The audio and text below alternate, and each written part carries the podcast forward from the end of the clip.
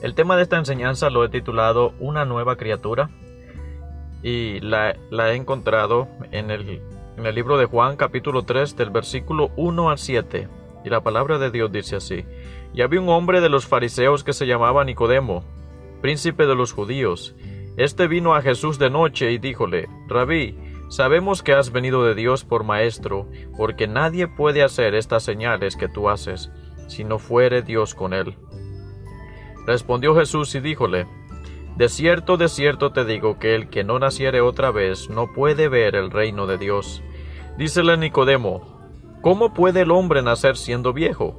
¿Puede entrar otra vez en el vientre de su madre y nacer?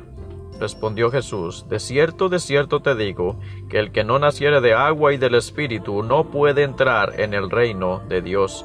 Lo que es nacido de la carne, carne es, y lo que es nacido del Espíritu, Espíritu es. No te maravilles de que te dije, os es necesario nacer otra vez. Vamos a orar, Padre amado, Señor, venimos en este momento a pedirte sabiduría para que nos hables mediante tu palabra, y te lo pedimos en el nombre de Jesús. Amén. Llegamos a un momento de nuestras vidas, mediante el tiempo, escuchando la palabra de Dios, de que nuestro destino no era nada grato por la paga del pecado, que es muerte. Y lo sabemos y lo hemos leído en Romanos 6:23. Nos damos cuenta de que leyendo este versículo necesitamos un Salvador para liberarnos de ese pago. Pero en Juan 3:16 al 18 nos dice que ahora aceptando a Cristo en nuestros corazones obtenemos vida eterna y el Espíritu Santo con nosotros. Y gracias a Dios por la decisión que hemos tomado, comenzamos a ser una nueva criatura.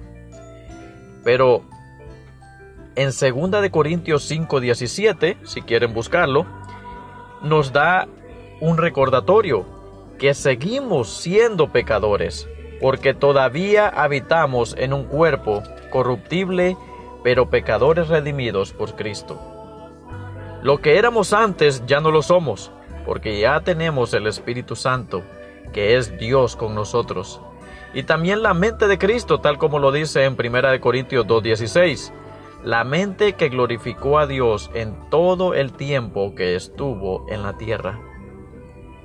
Y si también quieren buscar en 1 Corintios de, capítulo 3 del versículo 1 al 2, Aquí Pablo nos trae el ejemplo de un bebé y, lo, y, les quisiera llevar ahí. Primera de Corintios, capítulo 3, versículos 1 al 2.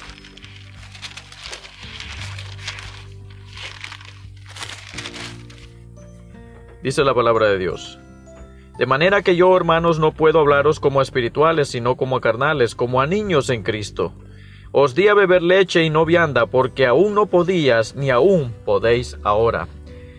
Aquí Pablo nos trae un ejemplo de un bebé.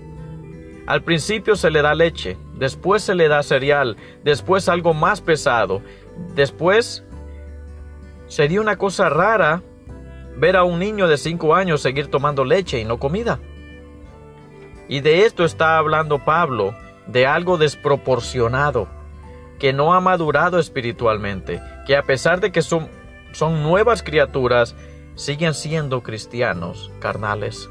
A pesar de que ha pasado el tiempo, siguen haciendo las mismas cosas o peores y no han dejado de que Dios los, los ayude a madurar espiritualmente y a crecer en su vida cristiana. A pesar, a pesar recuerden de que somos nuevas criaturas, tenemos que tener, y tenemos el Espíritu Santo, tenemos la mente de Cristo, tenemos que saber que hay deberes que tenemos que hacer nosotros. En Primera de Pedro capítulo 2, versículo 1, nos enseña qué cosas debemos de hacer a pesar de que somos nuevas criaturas. Primera de Pedro capítulo 2 versículo 1 dice, dejando toda malicia y todo engaño y fingimiento y envidias y todas detracciones.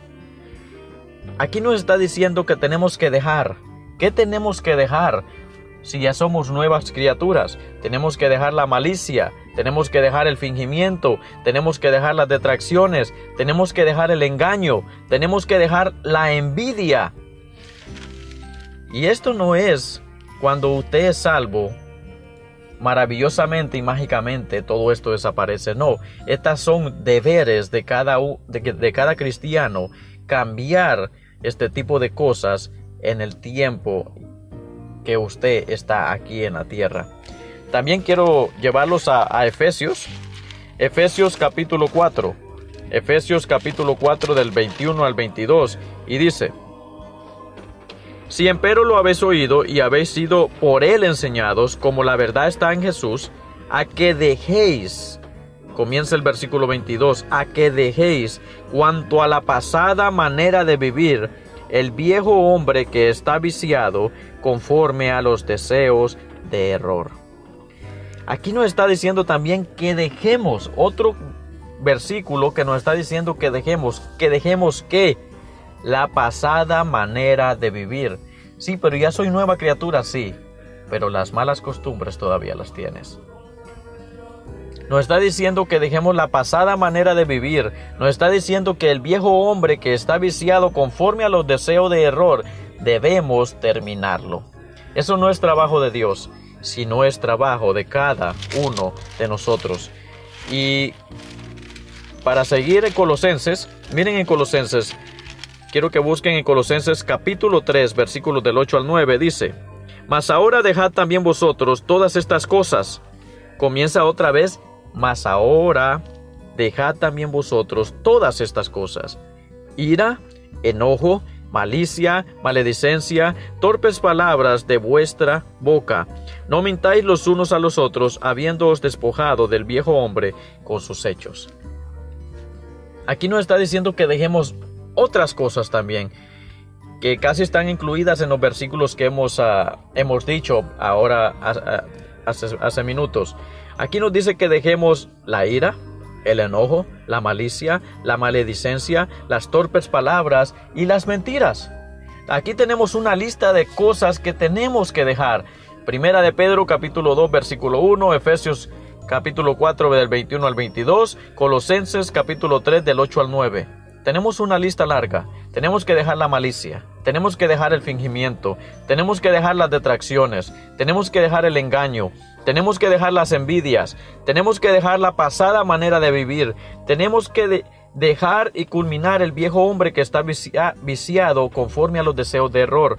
Tenemos que dejar la ira, tenemos que dejar el enojo, tenemos que dejar la maledicencia, tenemos que dejar las torpes palabras, tenemos que dejar las mentiras.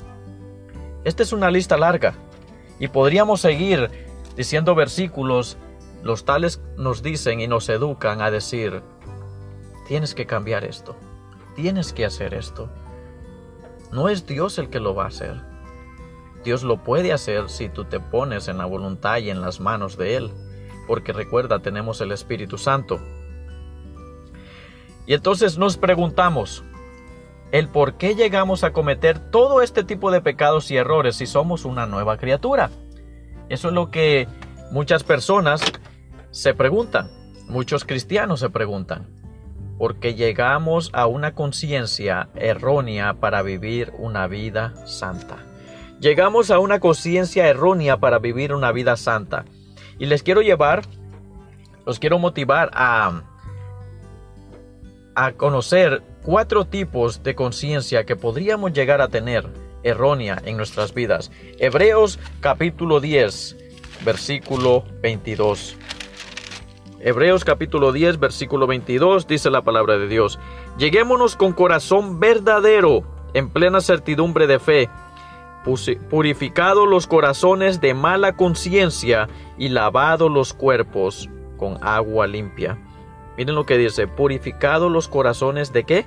De mala conciencia y lavado los cuerpos en agua limpia. Mala conciencia.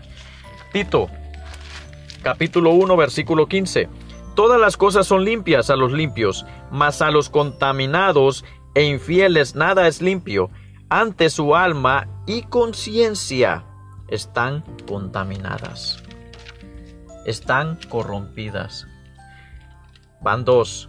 La primera era una mala conciencia, la segunda es una conciencia contaminada y la tercera la podemos encontrar en Primera de Corintios capítulo 8.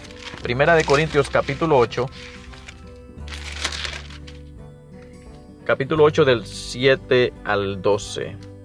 Dice la palabra de Dios, mas no en todos hay esta ciencia, porque algunos con conciencia de ídolos, del ídolo hasta aquí, comen como sacrificado a ídolos y su conciencia siendo flaca es contaminada. Si bien la vianda no nos hace más aceptos a Dios, porque ni que, ni que comamos seremos más ricos, ni que comamos seremos más pobres. Mas mirad que vuestra libertad no sea tropezadero a los que son flacos. Hasta el 12. Porque si te ve alguno, a ti tiene ciencia que está sentado a la mesa en el lugar de los ídolos. La conciencia de aquel que es flaco no será adelantada a comer de lo sacrificado a los ídolos y por tu ciencia se perderá el hermano flaco por el cual Cristo murió. De esta manera, pues, pecando contra los hermanos e hiriendo su flaca conciencia, contra Cristo pecáis. Podemos tener una conciencia mala, podemos tener una conciencia corrompida, podemos tener una conciencia débil. Y la última está en Primera de Timoteo, Primera de Timoteo capítulo 4. Primera de Timoteo capítulo 4. Primera de Timoteo capítulo 4 versículo 2 dice que con hipocresía hablarán mentira teniendo cauterizada la conciencia. Que con hipocresía hablarán mentira teniendo cauterizada conciencia. Tenemos cuatro tipos de conciencia.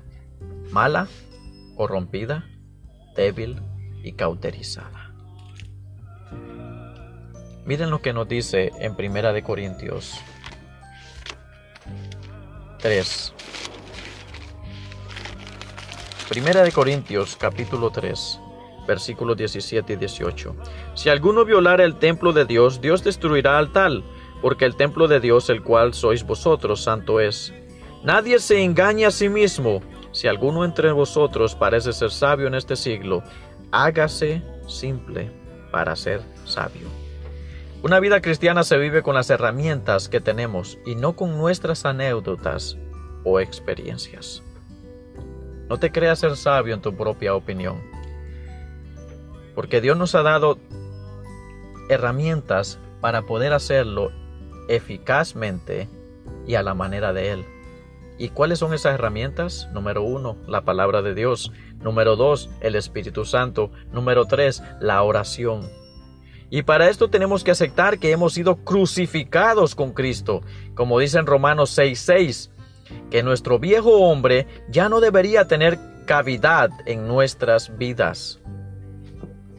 Gálatas 2:20. Miren lo que dice en Romanos capítulo 1. Romanos capítulo 1. Romanos capítulo 1 del 21 al 22 dice, porque habiendo conocido a Dios no le glorificaron como a Dios ni le dieron gracias, antes se desvanecieron en sus discursos y el necio corazón de ellos fue entenebrecido, diciéndose ser sabios, y se hicieron fatuos. Estos conocían a Dios, pero no le glorificaron como a Dios. Miren en el versículo 28 de ese mismo capítulo, Romanos capítulo 1, versículo 28 dice, y como a ellos no les pareció tener a Dios en su noticia, Dios les entregó en su mente depravada para hacer lo que no conviene, estando atestados de toda iniquidad, de fornicación, de malicia, de avaricia, de maldad, llenos de envidia, de homicidios, de contiendas, de engaños, de malignidades, murmuradores, detractores, aborrecedores de Dios, injuriosos, soberbios, altivos, inventores de males, desobedientes a los padres, necios, desleales, sin afecto natural, implacables, sin misericordia, que habiendo entendido el juicio de Dios que los que hacen tales cosas son dignos de muerte, no solo las hacen, mas aún consienten a los que las hacen. Cosa terrible es ver a un cristiano mundano. Llega a ser peor que un impío. En la vida cristiana no cabe el así soy yo y nadie me puede cambiar. Nos tenemos que preguntar ahora, ¿qué somos y dónde estamos? Y la pregunta más primordial de esta pequeña enseñanza es, ¿en realidad he sido nacido de nuevo? ¿En realidad estoy poniendo de mi parte para cambiar muchas cosas que todavía sigo haciendo de las que yo solía hacer antes de ser cristiano? ¿En realidad estoy glorificando a Dios con mis acciones? Y por último, ¿qué tengo que cambiar en mi vida? ¿Qué sigo haciendo malo que solía ser malo antes de que era cristiano? Que Dios les bendiga y que Dios les dé sabiduría y que se puedan llegar a entregar en las manos de Dios y decir, Dios, yo no puedo yo solo. Ayúdame. Ayúdame a cambiar lo que tengo que cambiar y ayúdame, Señor, a dejar lo que tengo que dejar, porque yo no puedo solo. Dios no usa una varita mágica cuando tú comienzas a ser hijo de Él. Recuerda, seguimos siendo pecadores en este mundo, pero depende de nosotros si queremos seguir comportándonos como nos comportábamos antes. Que Dios te bendiga y tengan un hermoso día. Vamos a orar. Padre amado Señor, venimos a agradecerte por tu palabra, dándote gracias porque podemos leerla libremente y podemos, Señor, entender lo que tú tienes para cada uno de nosotros. Te pedimos todo esto, que nos mantengas en, tu voluntad, Señor, y, y que hables cada vez que abrimos tu palabra, Señor, en el nombre de Jesús. Amén.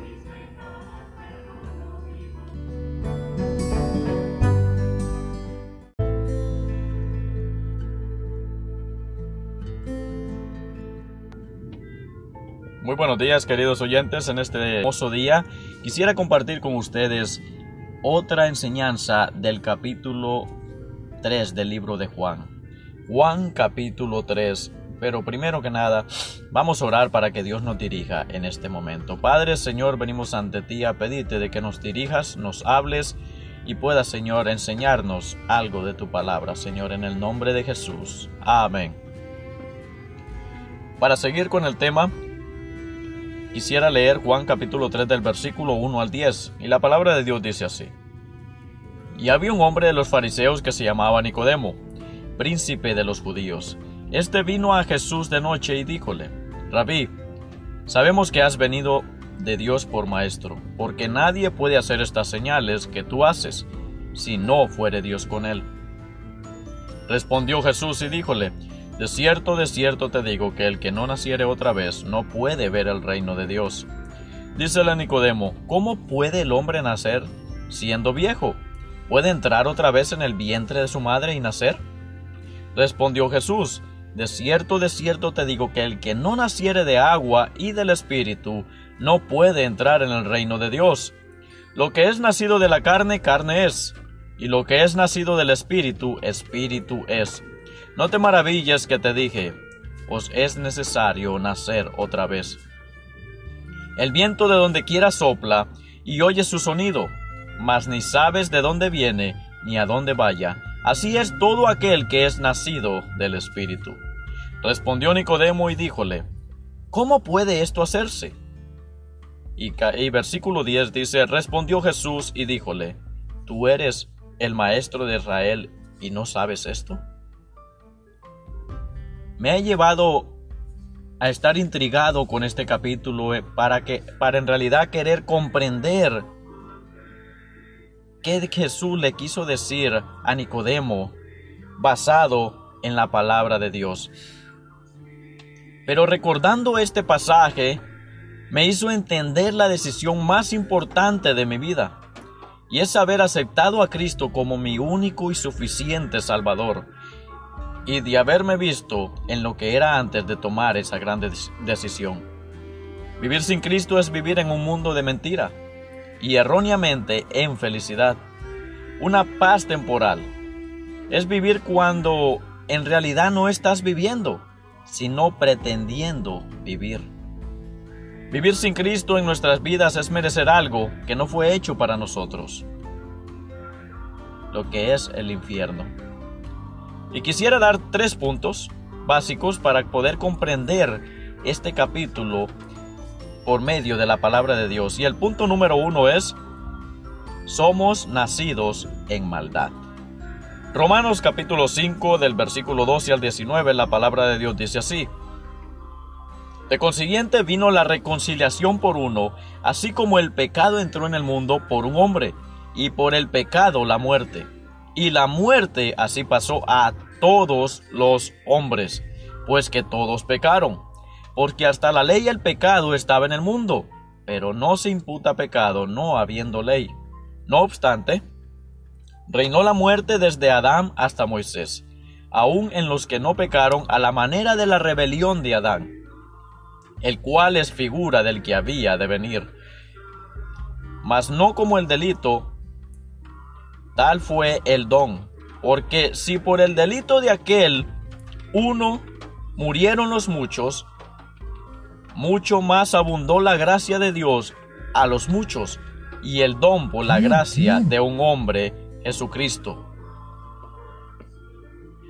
Porque si por un delito reinó la muerte por uno, mucho más reinarán en vida por un Jesucristo los que reciben la abundancia de gracia y del don de la justicia.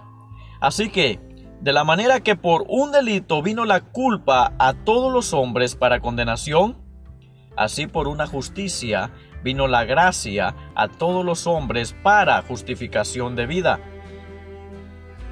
Porque como por la desobediencia de un hombre los muchos fueron constituidos pecadores, así por la obediencia de uno los muchos serán constituidos justos. La ley, empero, entró para que el pecado creciese mas cuando el pecado creció, sobrepujó, la gracia. Y versículo 21, para que de la manera que el pecado reinó para muerte, así también la gracia reine por la justicia para vida eterna por Jesucristo, Señor nuestro. También quisiera llevarnos a Salmo 51.5 y dice, He aquí, en maldad he sido formado, y en pecado me concibió mi madre. Efesios capítulo 2 versículo 3, entre los cuales todos nosotros también vivimos en otro tiempo en los deseos de nuestra carne, haciendo la voluntad de la carne y de los pensamientos, y éramos por naturaleza hijos de ira, también como los demás. Echar la culpa a los demás es muy fácil. Y muchas veces no es más que una forma de no reconocer nuestros propios errores, de no ejercer nuestra responsabilidad. Vamos a verlo con unos ejemplos de situaciones por las que muchos hemos podido pasar.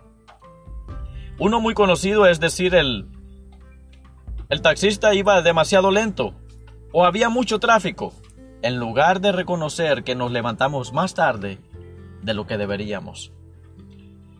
Echarle la culpa al horno de una comida quemada porque no funciona bien.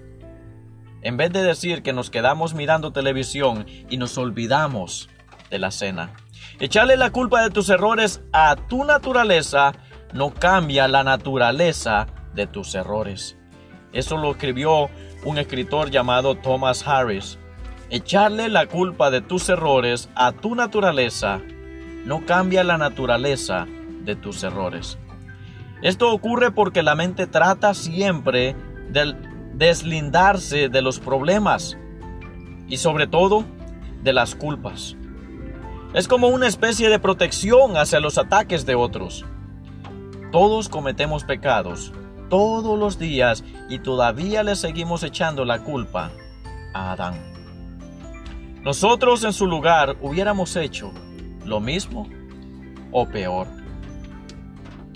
Quisiera decirles en esta pequeña enseñanza, la culpa es una emoción destructiva que nos impide pensar con claridad. Punto número 2. En la creación ocurrieron algunos momentos que fueron claves para entender qué pasó con nosotros. Y quisiera comenzar este punto número 2 con un personaje y este personaje se llama Lucifer. Y quisiera que vayamos al libro de Ezequiel capítulo 28, del versículo 12 al 17. Y dice la palabra de Dios acerca de Lucifer. Hijo del hombre, levanta endecha sobre el rey de Tiro y dile, Así ha dicho el Señor Jehová, tú echas el sello a la proporción, lleno de sabiduría y acabado de hermosura. En Edén, en el huerto de Dios estuviste. Toda piedra preciosa fue tu vestidura, el sardio, topacio, diamante, crisolito, onique y berilo, el zafiro, el carbunclo y esmeralda y oro. Los primores de tus tamboriles y pífanos estuvieron apercibidos para ti en el día de tu creación. Tú, querubín grande, cubridor, y yo te puse en el santo monte de Dios. Estuviste. En medio de piedras de fuego has andado. Perfecto eras en todos tus caminos desde el día que fuiste criado, hasta que se halló en ti maldad. A causa de la multitud de tu contratación fuiste lleno de iniquidad y pecaste. Por lo que yo te eché del monte de Dios y te arrojé de entre las piedras del fuego, oh querubín cubridor. Y versículo 17. Enaltecióse tu corazón a causa de tu hermosura. Corrompiste tu sabiduría a causa de, de tu resplandor. Yo te arrojaré por tierra. Delante de los reyes te pondré para que miren en ti. El diablo perdió la comunión con Dios a causa de su pecado. Y de la misma manera quería hacer con Adán y Eva. Pero no podía decirles así. Por eso lo hizo con astucia. Y aquí comenzamos la enseñanza. Génesis capítulo 2, versículo 15 al 17. Génesis capítulo 2, versículo 15 al 17. Tomó pues Jehová Dios al hombre y lo puso en el huerto de Edén, para que lo labrara y lo guardase. Y mandó Jehová Dios al hombre, diciendo, De todo árbol del huerto comerás, mas del árbol de ciencia y del bien, del mal y del mal, no comerás de él, porque el día de que de él comieres morirás. Dios le dijo a Adán que moriría. Y aún así, siguió viviendo y alcanzó 930 años. Eso lo podemos encontrar en Génesis capítulo 5, versículo 5. Recuerden, quiero volverles a decir, versículo 17. Mas del árbol de la de ciencia del bien y del mal no comerás de él, porque el día que de él comeréis morirás. como les dije, ahí Dios le dijo a Adán que moriría. Y aún así él vivió y alcanzó 930 años. Recordemos que Dios no es, no es humano para que mienta. Y eso lo podemos encontrar en números, eh, capítulo 23, versículo 19. Dios no es hombre para que mienta, ni hijo de hombre para que se arrepienta. Él dijo, y no hará? ¿Habló y no lo ejecutará? Entonces, nos preguntamos, ¿de qué muerte le estaba diciendo Dios a Adán? Para entender esto tenemos que seguir leyendo e ir a Génesis capítulo 3 versículo 4 y 5. Y dice la palabra de Dios. Entonces, la serpiente dijo a, a la mujer, no moriréis. Mas sabe Dios que el día que, comiereis de él, serán abiertos vuestros ojos y seréis como dioses sabiendo el bien y el mal. Comieron el fruto y no murieron. Aquí alguien estaba mintiendo y no era Dios. Satanás le dijo la verdad a medias. Les dijo lo que querían escuchar, pero nunca les dijo las letras pequeñas. En estos dos pasajes podemos encontrar dos tipos de muerte. A. La ausencia de una comunión espiritual con Dios. Después de la salida del, del jardín, el humano ya no tenía comunión con Dios. El humano siguió caminando y viviendo, pero empezó a ser un muerto espiritual. Quiero volvérselo a repetir. El humano siguió caminando y viviendo, pero empezó a ser un muerto espiritual. Nos mirábamos vivos antes de aceptar a Cristo.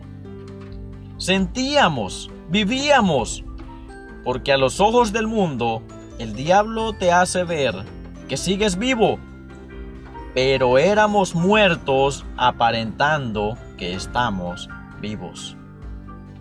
Efesios capítulo 2 versículo 1 al 2 dice, y de ella recibisteis vosotros, que estabais muertos en vuestros delitos y pecados, en que en otro tiempo anduvisteis, conforme a la condición de este mundo, conforme al principio de la potestad del aire, el espíritu que ahora obra en los hijos de desobediencia. Efesios 2 del 5 al 6, aun estando nosotros muertos en pecados, nos dio vida juntamente con Cristo, por gracia sois salvos. Y juntamente nos resucitó, y asimismo nos hizo sentar en los cielos con Cristo Jesús. También Colosenses capítulo 2 versículo 13, y a vosotros, estando muertos en pecados y en la incircuncisión de vuestra carne, os vivificó juntamente con él, perdonándoos todos los pecados. Punto B. La muerte física. La muerte física es resultado del pecado y lo encontramos en Romanos capítulo 6 versículo 23, porque la paga del pecado es muerte, mas la dádiva de Dios es vida eterna en Cristo Jesús, Señor nuestro, porque la paga del pecado es muerte. Romanos capítulo 5 versículo 12. De consiguiente, vino la reconciliación por uno, así como el pecado entró en el mundo por uno, y por el pecado la muerte, y la muerte Así pasó a todos los hombres, pues que todos pecaron. Hay alguien que nos engaña en la manera que estamos viviendo y solo nos deja ver o pensar lo que le conviene a él, pero no nos deja saber que servirle a él es la perdición de nuestras almas. Hebreo capítulo 2 versículo 14 al 15 dice, Así que por cuanto los hijos participaron de carne y sangre, él también participó de lo mismo, para destruir por la muerte al que tenía el imperio de la muerte, es a saber, al diablo, y librar a los que por el temor de la muerte estaban por toda la vida sujetos a servidumbre. Por eso Cristo dijo, Juan capítulo 11, versículo 25 al 26, la resurrección y la vida. Dícele Jesús, yo soy la resurrección y la vida. El que cree en mí, aunque esté muerto, vivirá. Y todo aquel que vive y cree en mí, no morirá eternamente. ¿Crees esto?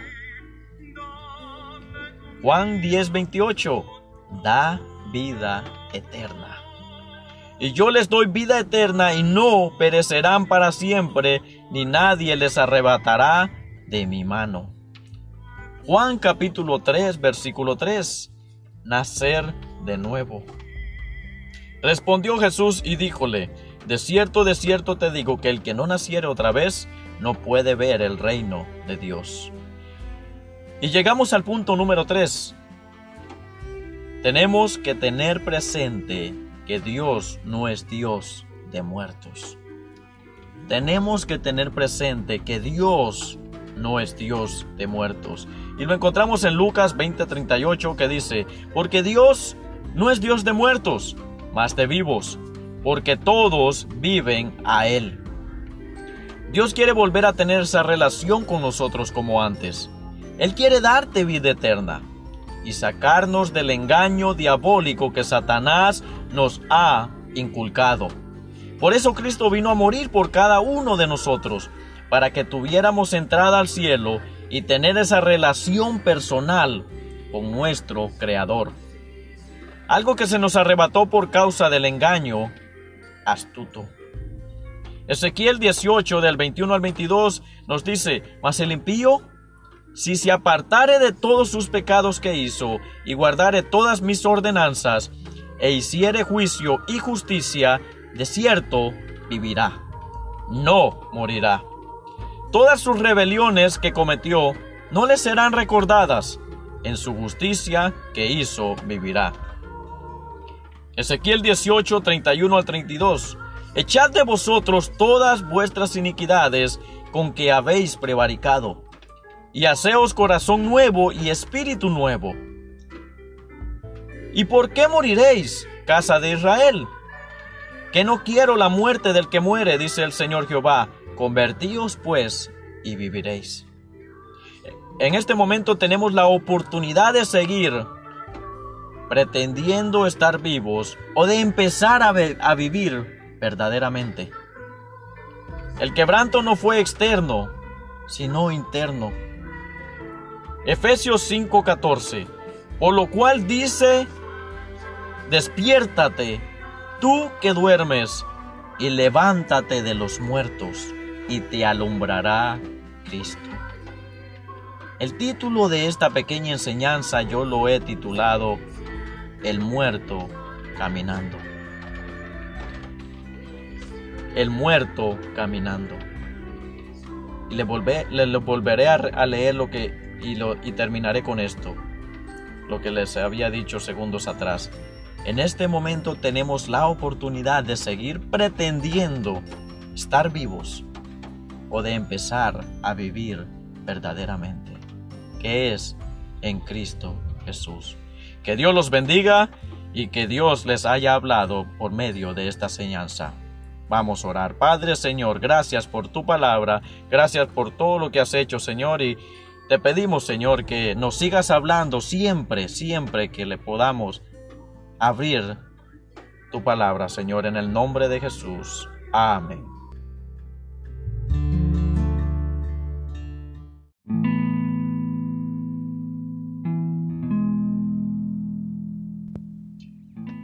Hola, hola, queridos oyentes. En este día estaremos ah, analizando y hablando acerca de la vida de Lot y miraremos tres características de cómo él comenzó y cómo él terminó. Y para comenzar este pequeño podcast vamos a leer la palabra de Dios en Segunda de Pedro, capítulo 2, versículos 6 al 8. Y la palabra de Dios dice así.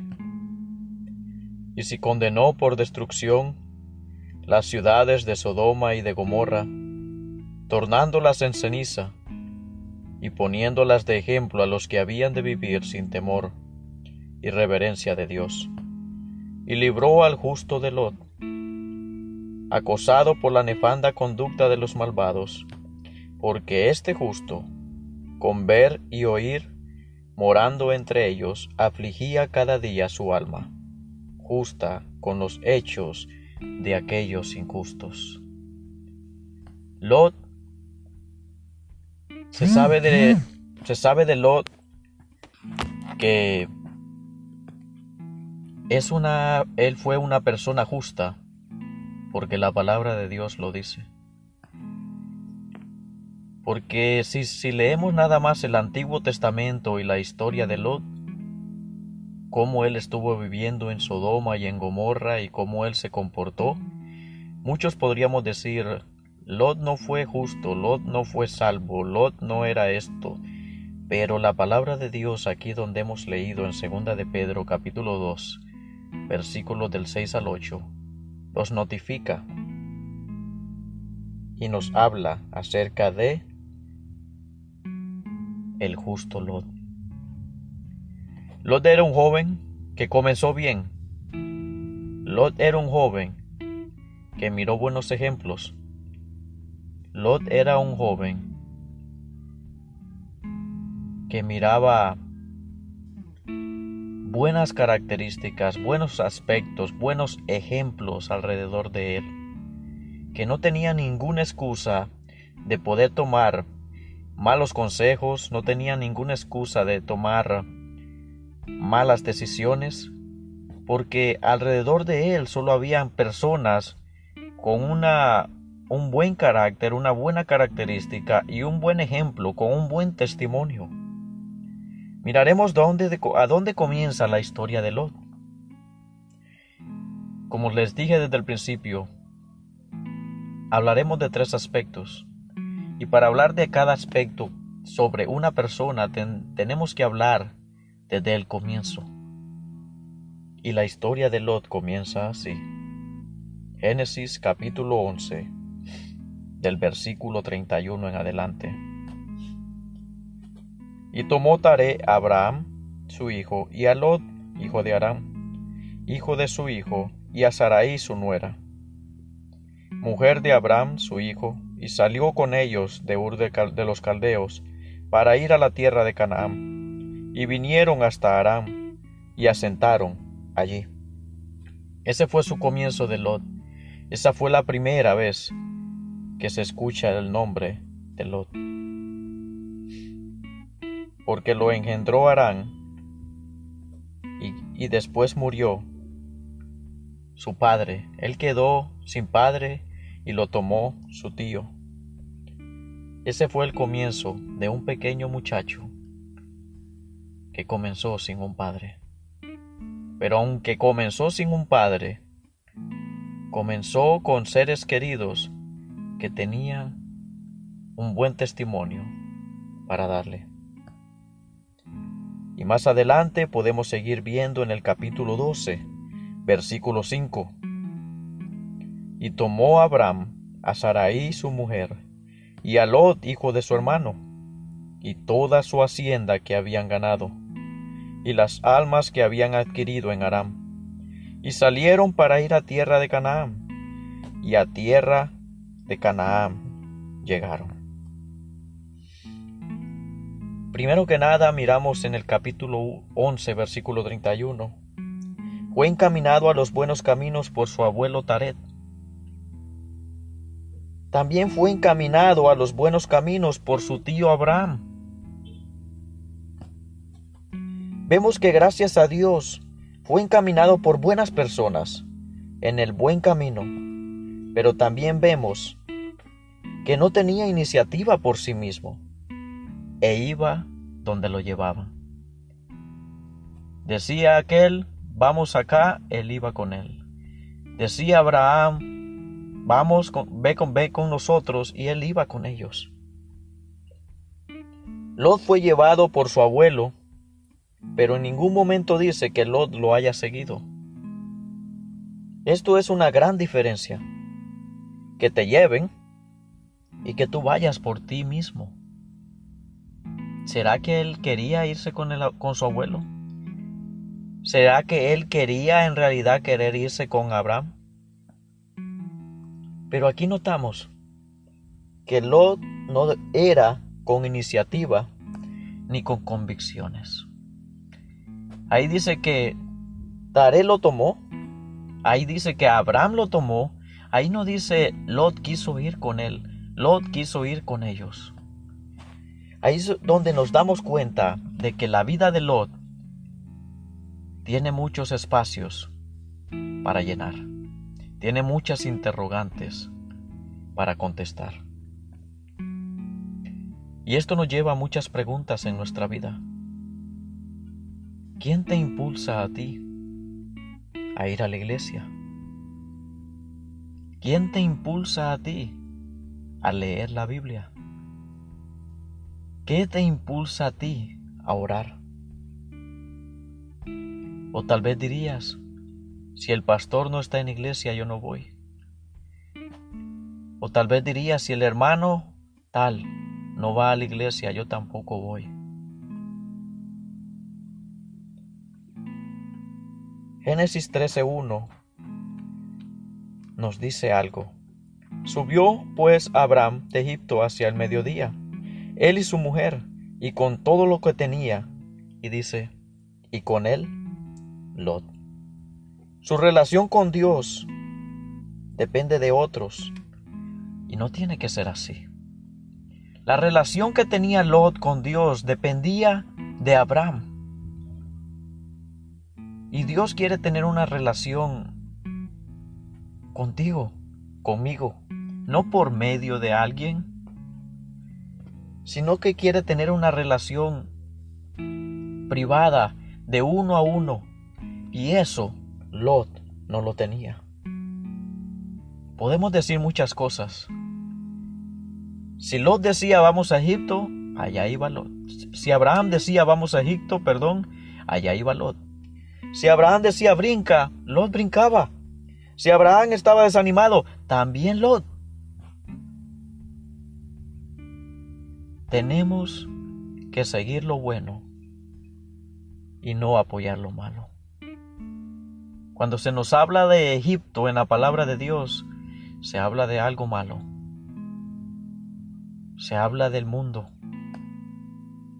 Y hay que tener mucho cuidado de que si alguien está desanimado, yo también me voy a desanimar. Es más, si alguien está desanimado, yo lo voy a levantar. Porque yo quisiera que el día que yo esté desanimado, alguien me levante a mí.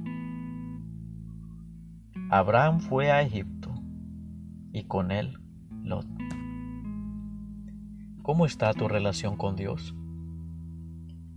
¿Se encuentra tu relación directa con Dios?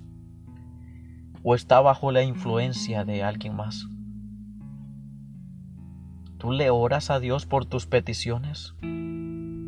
¿O tú le pides a los demás que oren por ti y tú no orar?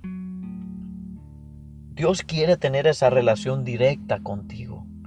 Dios quería tener esa relación directa con Lot. Dios quería ser su Dios. Pero Lot nos está demostrando que a donde Abraham iba, él también iba. Aunque sea a un lugar malo, aunque sea que se desanimen los dos juntos, él seguía. Punto número 2. Ya miramos su comienzo. Ahora el número 2. Vamos a ver si lo que aprendió lo pone en práctica. Vamos a ver la prueba de su fundamento. Vamos a ver cómo comienza la prueba de su fundamento. Porque podemos saber que nos hemos criado donde, donde nuestros padres, con nuestros hermanos en la iglesia, pero el día de que ya no vivimos con nuestros padres, el día que ya el hermano de la iglesia que se lleva mejor contigo ya no esté, ¿seguirás tú y yendo a la iglesia? ¿Seguirás tú sirviéndole al Señor? Vamos a ver en Génesis, capítulo 13, del versículo 5 al 13. Aquí tuvo una diferencia con su influencia espiritual Lot. Y tenía que escoger entre su influencia espiritual y sus bienes materiales. Hubo un problema. Y dice la palabra de Dios. Y asimismo Lot que andaba con Abraham tenía ovejas y vacas y tiendas, y la tierra no podía darles para que habitasen juntos, porque su hacienda era mucha, y no podían morar en un mismo lugar. Y hubo contienda entre los pastores de ganado de Abraham y los pastores del ganado de Lot. Y el cananeo y el fereceo habitaban entonces en la tierra. Entonces Abraham dijo a Lot, No haya ahora altercado entre mí y ti, entre mis pastores y los tuyos, porque somos hermanos. ¿No está toda la tierra delante de ti? Yo te ruego que te apartes de mí, si fueres a la mano izquierda, yo iré a la derecha. Y si tú a la derecha, yo iré a la izquierda. Y alzó Lot sus ojos, y vio toda la llanura del Jordán, que toda, er, ella era de riego. Antes que destruyese Jehová Sodoma y a Gomorra, como el huerto de, Jehová, como la tierra de Egipto entrando a Zoar. Entonces Lot escogió para sí toda la llanura del Jordán, y partióse Lot de oriente, y apartáronse el uno del otro. Abraham asentó en la tierra de Canaán, y Lot asentó en las ciudades de la llanura, y fue poniendo sus tiendas hasta Sodoma. Como les dije, había una contienda, había una diferencia con la influencia espiritual que tenía Lot, que era Abraham. Y tenía que escoger entre su influencia espiritual y sus bienes materiales. Lot había adquirido muchos bienes materiales estando con, con Abraham. Pero ahora era, o me quedo callado y sigo a Abraham, o pienso que yo puedo ser más rico estando sin Abraham. Ya no lo necesito. Ya obtuve todo lo que pude. Ya yo creo que tengo hasta más que Él. Ya no lo necesito. Y aquí es donde uno ve cuando tu relación con Dios depende de otro. Cuando te reprenden, te enojas. Cuando te hablan con franqueza, te ofendes. Y de ese mal sentimiento te apartas de Dios y no vuelves. Cuando tienes una, una ayuda espiritual de algún hermano, del pastor, y te gusta cuando te dan consejos que te agradan, pero no te gusta cuando te dan consejos que necesitas escuchar. Aquí a Lot no le gustó que Abraham lo haya reprendido y escogió irse. ¿Y saben qué? A pesar de que Abraham hizo todo por él, lo agarró como su hijo, lo ayudó a que obtuviera muchos bienes. Él agarró lo mejor de las tierras para su vista.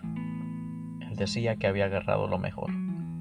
A él no le preocupó, wow, Abraham hizo todo esto para mí, me acogió como su hijo, le voy a dejar lo mejor, aunque yo trabaje más. No, Lot no pensó así. Lot escogió lo mejor y se fue. Y miramos en el, transcurso, en el transcurso de la vida de Lot que Lot nunca volvió con Abraham, a pesar de que Abraham lo rescató e intercedió por él dos veces después. A pesar de que ya no vivían juntos, ya no andaban alrededor juntos, cada quien por su lado, Lot se seguía metiendo en problemas. Y por causa de Abraham, por gracias de Abraham, Lot fue rescatado dos veces.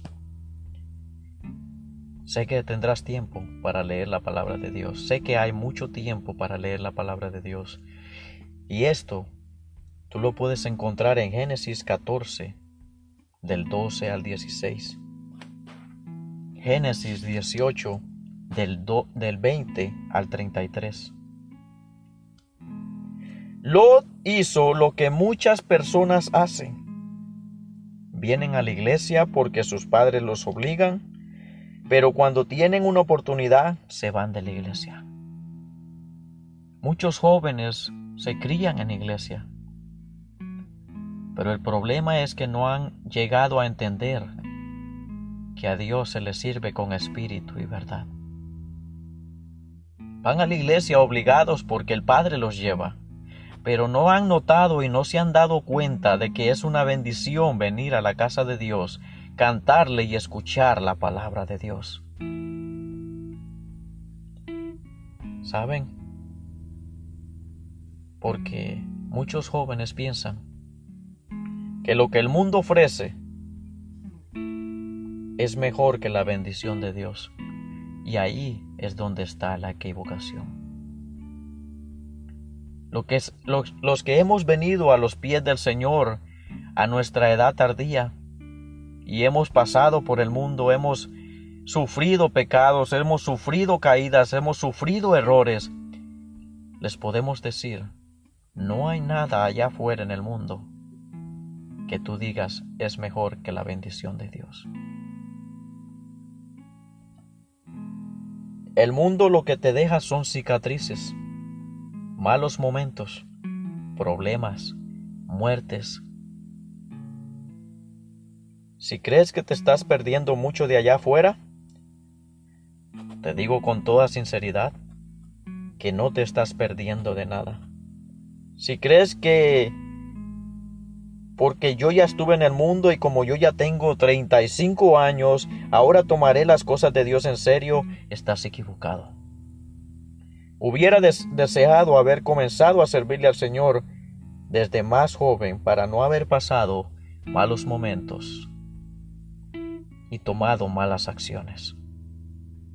Hubiese deseado escuchar los consejos que ahora puedo darle a alguien para que no caiga en ese pecado, en ese error.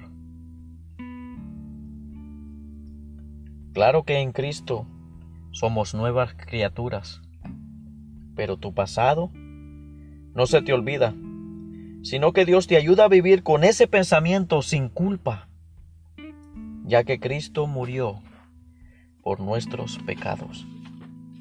El mundo lo que te ofrece es destrucción. Aunque se vea lo más bonito, el mundo te va a llevar a la perdición. Punto número 3. Vamos a ver cómo Lot fue amonestado por Dios para que volviera y no volviera en paz en Sodoma. Y no viviera en paz en Sodoma, perdón para que volviera a los caminos de antes.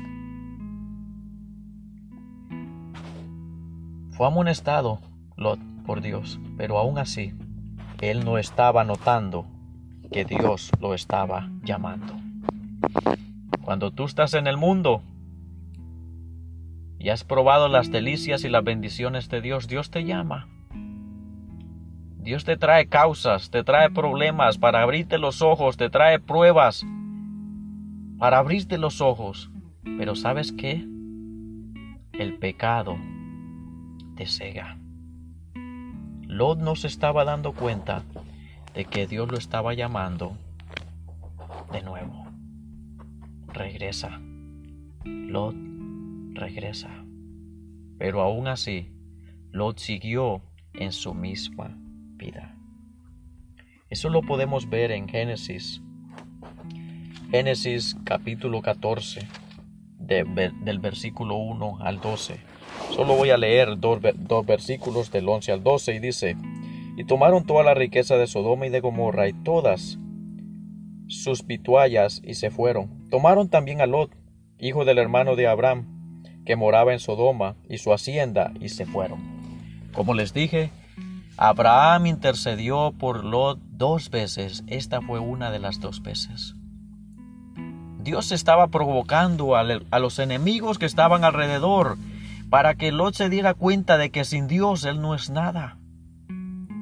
Tomaron los, los bienes materiales de Lot y aún así también tomaron a Lot.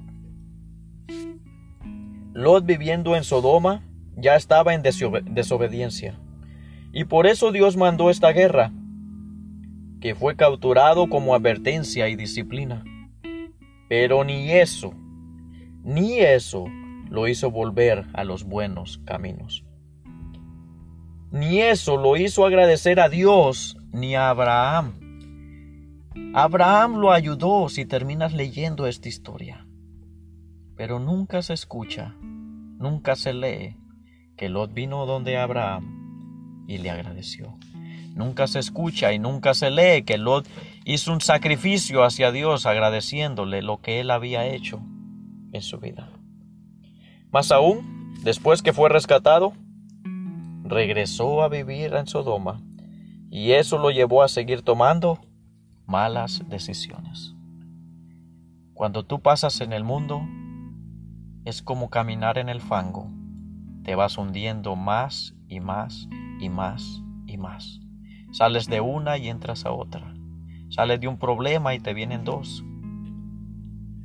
Después de la destrucción, Dios lo quería llevar a otro lugar. Y aún así, lo descogió otro. Después de la destrucción que pasó, que Dios mandó y destruyó a Sodoma y a Gomorra, Dios lo mandó a otro lugar. Y aún así lo escogió otro. Génesis 19. del 29 al 30, dice la palabra de Dios. Y así que así fue que cuando destruyó Dios las ciudades de la llanura, acordóse Dios de Abraham y envió fuera a Lot de en medio de la destrucción al asolar las ciudades donde Lot estaba. Empero Lot subió a Zoar y asentó en el monte, y sus dos hijas con él, porque tuvo miedo de quedar en Zoar. Y se alejó en una, en una cueva él y sus dos hijas. Dios le dijo, vete a Zoar. ¿Y qué hizo él? Asentó en una cueva. Miren, estar en pecado te cega. Estar en maldad no te hace ver las virtudes de Dios. No te hace ver lo que Dios quiere hacer contigo. Y aquí lo podemos ver. Fue amonestado, fue castigado y aún así no abría los ojos. El pecado cega. Y la conclusión que podemos llegar en este día sobre la historia de Lot la podemos ver en Génesis capítulo 13. Génesis capítulo 13 del versículo 1 en adelante. Y dice la palabra de Dios. Subió pues Abraham de Egipto hacia el mediodía, él y su mujer, con todo lo que tenía, y con él Lot.